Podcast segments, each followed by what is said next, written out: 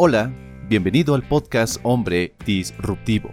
En este podcast vamos a hablar de propósito, masculinidad, relaciones y por supuesto la mejora constante. Todo lo que necesitamos como hombres para convertirnos en nuestra mejor versión y crear la vida que queremos. Soy Dante García y te voy a acompañar en este proceso para que, tanto tú como yo, mejoremos constantemente y dominemos nuestro camino. Ponte cómodo y empecemos.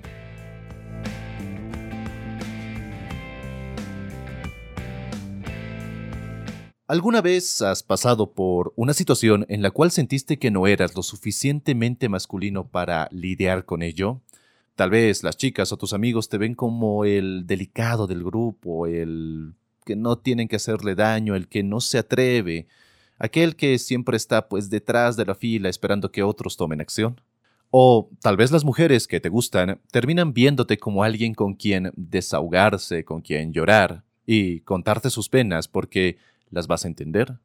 Es posible que muchas de estas situaciones estén muy influenciadas por la energía que tienes y que transmites a otras personas.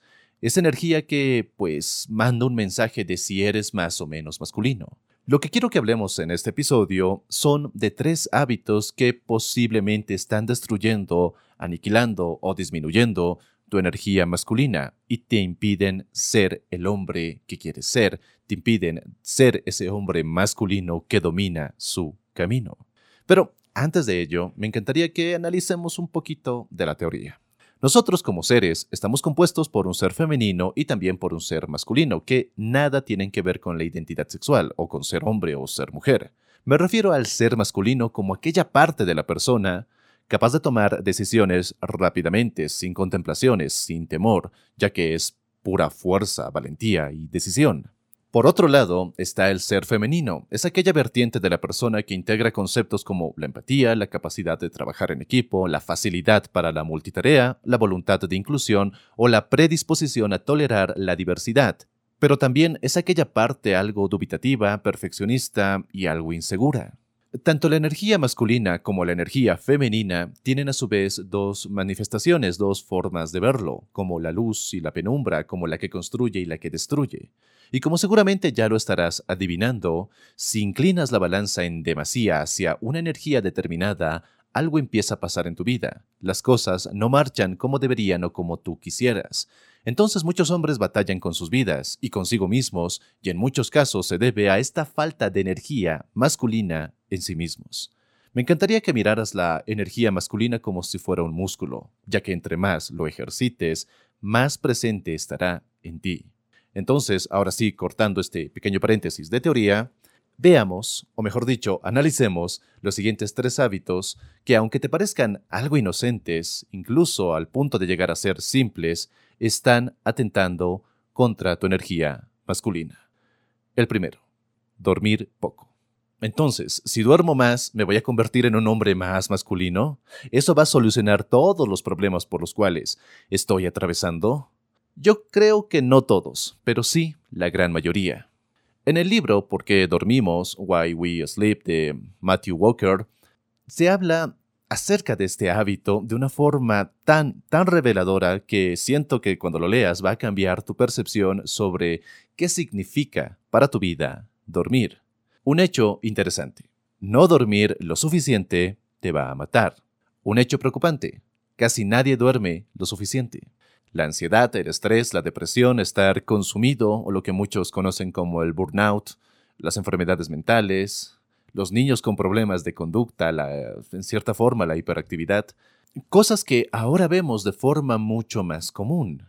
Pero ninguna de estas ha demostrado un enlace directo con las redes sociales, o con la televisión, o con las noticias, o con los videojuegos, o con cualquier otra cosa que tú podrías considerar como algo malo. Pero todas ellas, todas, tienen un fuerte vínculo con la privación del sueño. Porque aparentemente cualquier cosa que no sea dormir siete u ocho horas en una habitación oscura va a calificar como privación de sueño. Y claro, puede que en este momento en tu pensamiento digas, pero yo duermo cuatro o cinco horas y estoy listo, listísimo para el día siguiente. Y yo también pensaba lo mismo, porque me la pasaba jugando con el PlayStation hasta las 2 de la mañana casi todos los días. Y creía ser funcional, creía estar tomando decisiones acertadas, creía estar siendo saludable, creía estar siendo masculino. Sabes, en estos últimos años se ha hablado muchísimo de la pandemia por la cual estábamos pasando, pero casi nadie habla de la pandemia silenciosa que está ocurriendo desde hace mucho tiempo. Pero no me creas a mí, solo reflexiona en esto. Las dos causas más comunes de muertes no naturales son uno, los accidentes automovilísticos y dos, los errores médicos.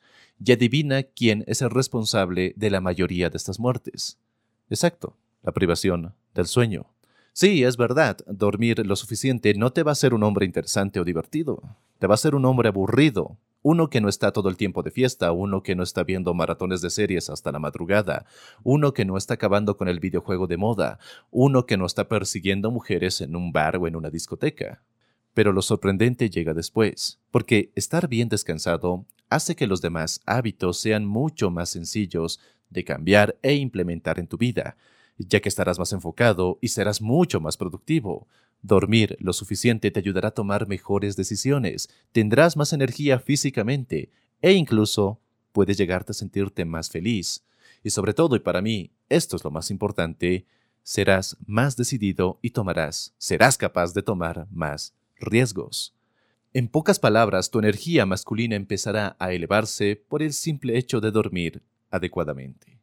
¿Cuál es el segundo hábito? no desafiarte a ti mismo. ¿Por qué la comida rápida es tan consumida diariamente?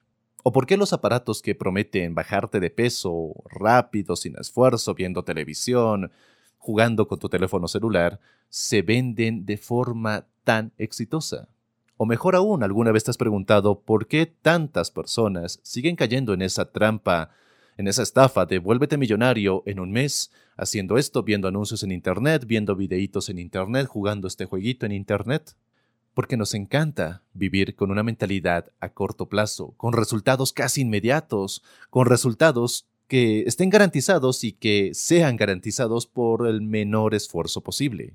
Es esta mentalidad la que te hace dudar cuando quieres cambiar tus hábitos, ya que no ves resultados inmediatos, porque desistes, porque piensas que es una pérdida de tiempo. Es esta mentalidad la que te dice que, sabes, aún eres joven y debes disfrutar tu vida, que ya después te preocuparás por tu futuro, que más adelante te preocuparás por esas cosas. Es esta mentalidad la que te dice que, bueno, ya eres algo viejito, ya estás entradito en años. Lo único que tienes que hacer ahora es disfrutar los años dorados. ¿Para qué preocuparte? Debes aprender a vivir el día a día.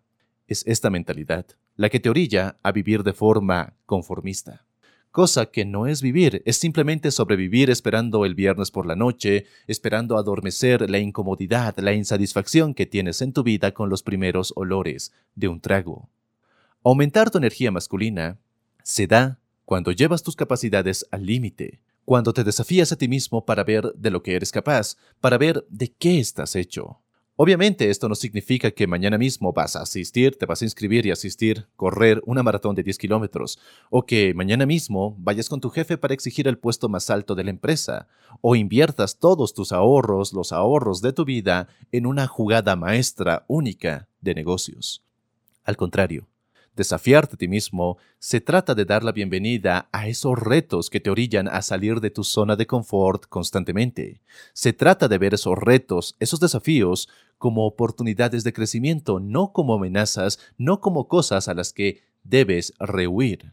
El truco, aquí, es comenzar con pequeños desafíos que te demuestran que es posible salir de tu zona de confort y que nada malo te va a pasar, y que encima eres capaz de alcanzar aquello que te has propuesto, por más pequeño que sea.